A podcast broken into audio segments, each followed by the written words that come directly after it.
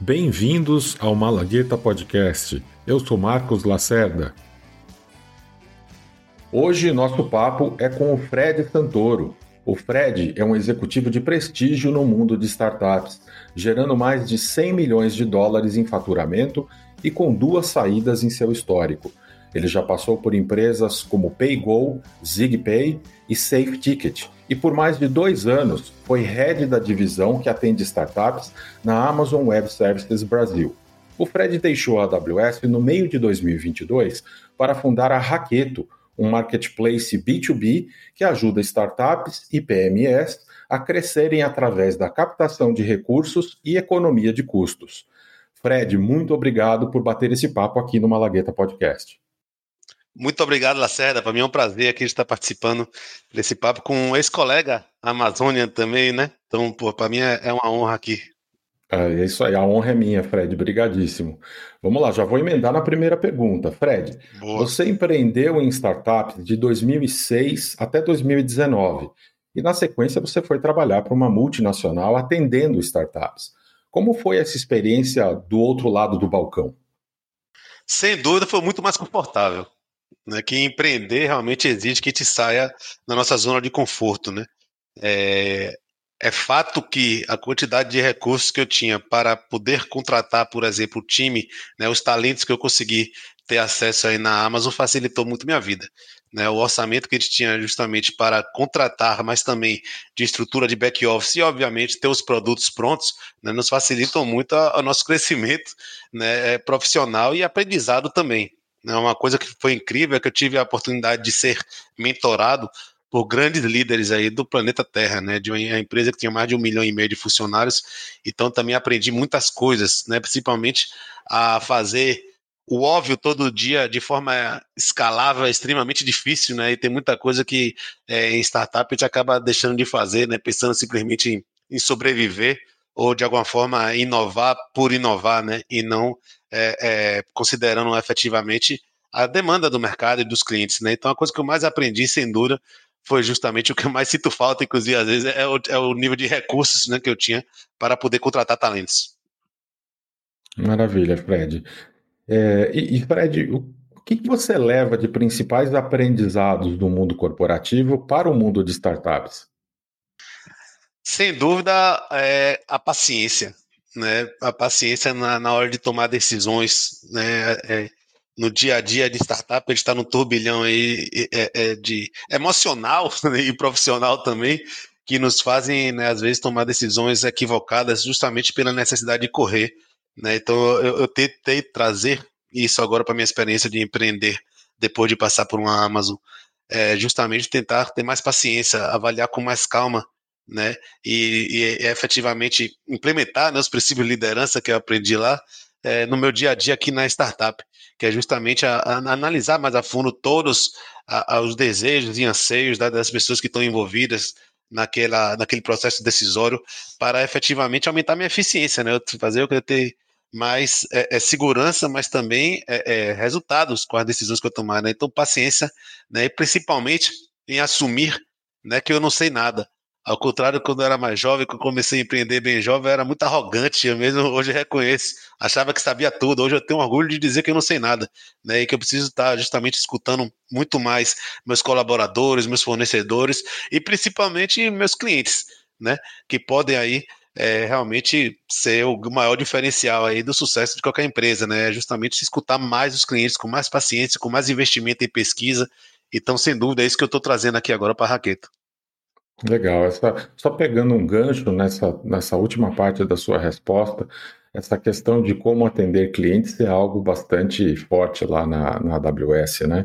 Como é que você traz especificamente esse aspecto hoje para a Raqueto? É, isso é, na verdade, a gente já inaugurou a Raqueto desde agosto do ano passado, então tem cerca de é, nove meses, né? E em todo esse período que a gente está fazendo, eu falo isso para minha equipe, ele não deixa de ser uma pesquisa de mercado. Ainda estamos pesquisando, né? ainda estamos conversando para entender exatamente qual vai ser nossa proposta de valor e nos adaptar aí à necessidade do mercado e também às condições do mercado, que mudaram muito né, nesses últimos meses. Então, é, é, eu diria que a principal é, é, é diferença aqui é que realmente a gente não tem tanto recurso, né? Para ter né, um investimento maior em pesquisa, no sentido de que a gente precisa faturar também, né? Então a gente acaba tendo que montar não somente planos de longo prazo né, e médio prazo, mas também de curtíssimo prazo, para pagar o salário do final do mês né, e, ou envolvendo inclusive uma captação de recursos, que graças a Deus a gente conseguiu fazer com poucos meses aí da empresa, a gente conseguiu captar 5 milhões de reais aí no valuation aí de nove dígitos da empresa, é, mas sinceramente muito por causa do meu network, muito mais do, pelo network do que especificamente pelo que a gente já sabe do que a raquete vai ser, que ainda é realmente um teste, ainda está pesquisando, né, mas de alguma forma aí já trazendo resultados importantes para é, nossos clientes. Né? Hoje já conseguimos atrair, por exemplo, 46 mil investidores para startups, para a nossa base. Né? Já ajudamos aí mais de 16 mil empresas a fazer conexões. Tá? Já tem mais de 10 milhões de pessoas que já tiveram acesso à marca da Raqueta.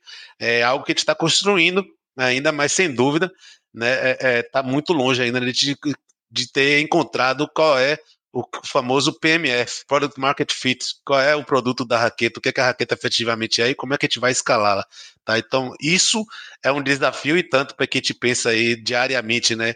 A partir do momento que te livra isso da cabeça e te acha o PMF, as coisas acabam entrando num modo aí diferente do que está agora, que agora ainda é realmente é, é estudo né, de mercado. Com muita paciência, né, de novo.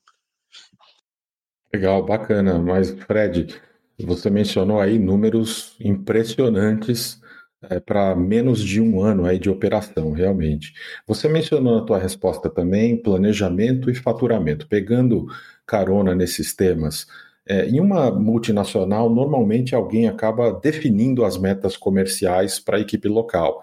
Como é que metas de venda são definidas numa startup? É quase um exercício de adivinhação, dependendo do momento que você está. Essa é a verdade, que qualquer pessoa que falar diferente está realmente ou de muito comprado com a tese, está encantado com sua teoria, com suas planilhas Excel, que na prática tem tudo para dar errado. Né? Eu acredito em nota emitida, não em projeções de Excel, porque papel aceita tudo. Né? Então, sinceramente, quem falar que tem certeza do que é uma startup que está para nascer vai faturar, está mentindo. Né? Tentando encantar aí é, clientes ou investidores, né, principalmente os três Fs iniciais, né, Family, Friends and Fools, né. No meu caso aqui, a verdade é que até passar né, o momento inicial da startup, que é de desenvolvimento de, de MVP, né, e, e, tentar achar o product market fit para poder escalar, tudo é suposição mesmo, tá? De acordo com, obviamente, né, é, é, é, é alguns estudos da, de demanda do mercado atual e tentando buscar benchmark de outros países, né, de outras regiões. Tá? Mas realmente é, é um exercício muito difícil. Né? E obviamente porque quando a gente trabalha numa big tech, né, como a Amazon, a gente está num, num, país como o Brasil, os caras já, já venderam né, bilhões em outros países e sabem mais ou menos como é o comportamento né, de cada tipo de mercado. E aí nos passam as metas muito mais é, é, baseadas em fatos. Né? E aqui, no começo de startup principalmente, até ela ir é, é passar no momento de, de, de, de ideação para prototipagem, para eventualmente chegar no momento de growth e escala, né? É, nos momentos iniciais, como é meu caso aqui na Raqueta, ainda é muito é, é, baseado em vontades e necessidades de custos versus recursos que a gente tem, né? E obviamente considerando o, o capital que foi investido, né? Então, é, infelizmente, ainda é uma, é, é uma arte não exata, né? Mas claro que assim que é definida as metas, a gente faz de tudo para chegar nelas. Né? Quantas pessoas a gente vai precisar para chegar naquela meta, quantos clientes, que tipo de clientes, qual o ticket médio, né? o que a gente vai tentar. O importante é a gente realmente tentar testar as hipóteses antes de fazer um investimento muito pesado, seja na contratação de uma equipe ou na contratação de uma campanha de marketing. Né? Maravilha. É, e, Fred, mudando um pouquinho de assunto, é, considerando o mercado hoje, que tipo de startup você vê tendo mais tração hoje em dia? Sem dúvida, a palavra do ano é IA, né? Inteligência artificial, é, que te vê aí realmente, de alguma forma, estando muito mais distribuída né, né, para os usuários finais e as empresas estão entendendo a importância de implementar soluções de inteligência artificial de aprendizado de máquina, né? O famoso machine learning, que na verdade é, é o que faz a inteligência artificial é, é, existir, né?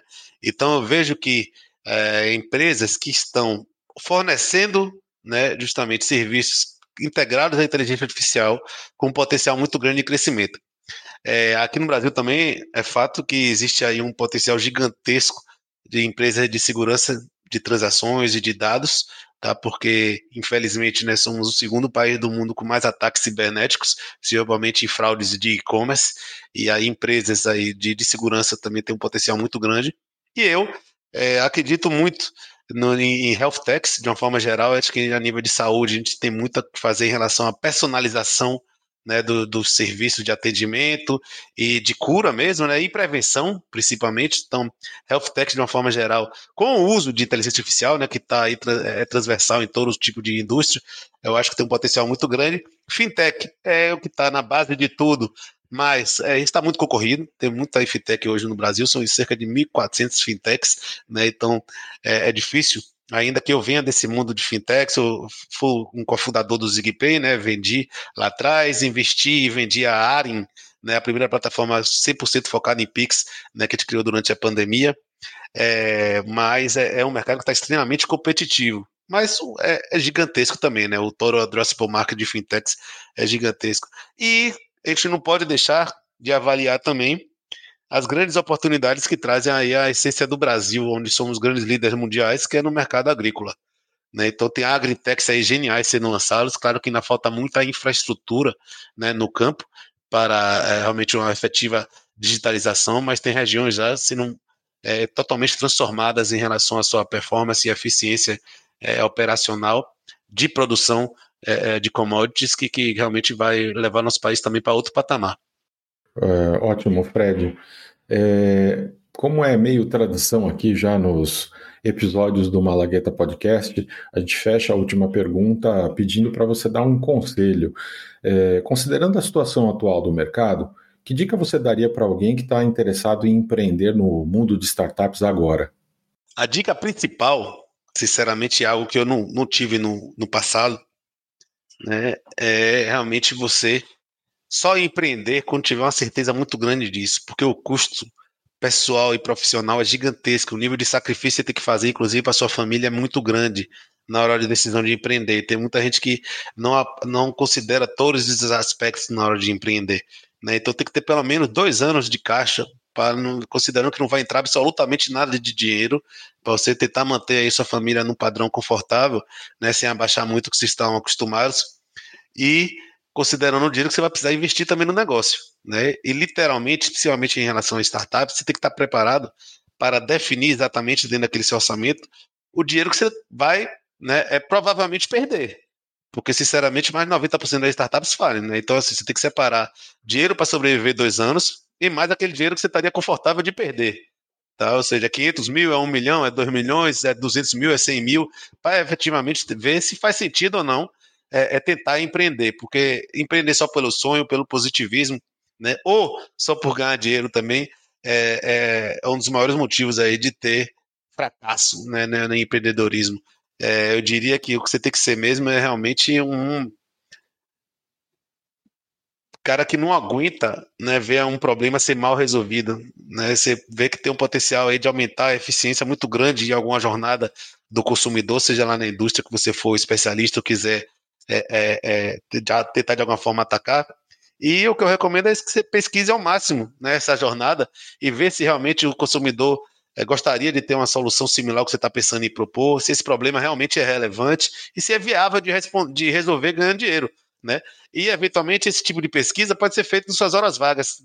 Né? Não necessariamente precisaria sair né, de, seu, de seu emprego atual para isso. Agora, obviamente, né, tem que considerar também né, é, é, a sua seu apetite por tomar riscos, né? E também é, como é que está a sua realidade na sua empresa atual, que eventualmente, né, também não pode ser pego de surpresa, é, como vários layoffs que têm acontecido é, é, no mercado, né? E que todos nós aí estamos a, a mercê. Né? Então é sempre legal, recomendo muito a todos pensar no side hustle sempre tá? Sempre ter o plano B e C ali, é, identificando suas paixões. Eventualmente você é um cara apaixonado por xícaras, por bonecos, né? Por, por, cursos, né? Eventualmente tem algum business aí que é sua verdadeira vocação, paixão, que você ainda não está investindo seu tempo. E que, né, no caso de ser forçado a empreender, né, que é justamente não na decisão, mas é ser forçado, eventualmente acontece, é, você já tem mais ou menos alguma pesquisa pré-feita que seria algo que te daria prazer, que você sabe fazer, que você sabe, saberia fazer de uma forma eficiente, né? E para encantar seus clientes e ganhar dinheiro, eventualmente, muito mais do que você está no seu emprego atual também, né? Então, basicamente isso, é realmente seja um eterno curioso. Maravilha, Fred, super obrigado mais uma vez aqui por esse papo e, e pelas colocações realistas e super sinceras que você trouxe aqui para o nosso podcast. Obrigado. Obrigado a você, Lacerda. Um forte abraço aí a todos do Malagueta Podcast.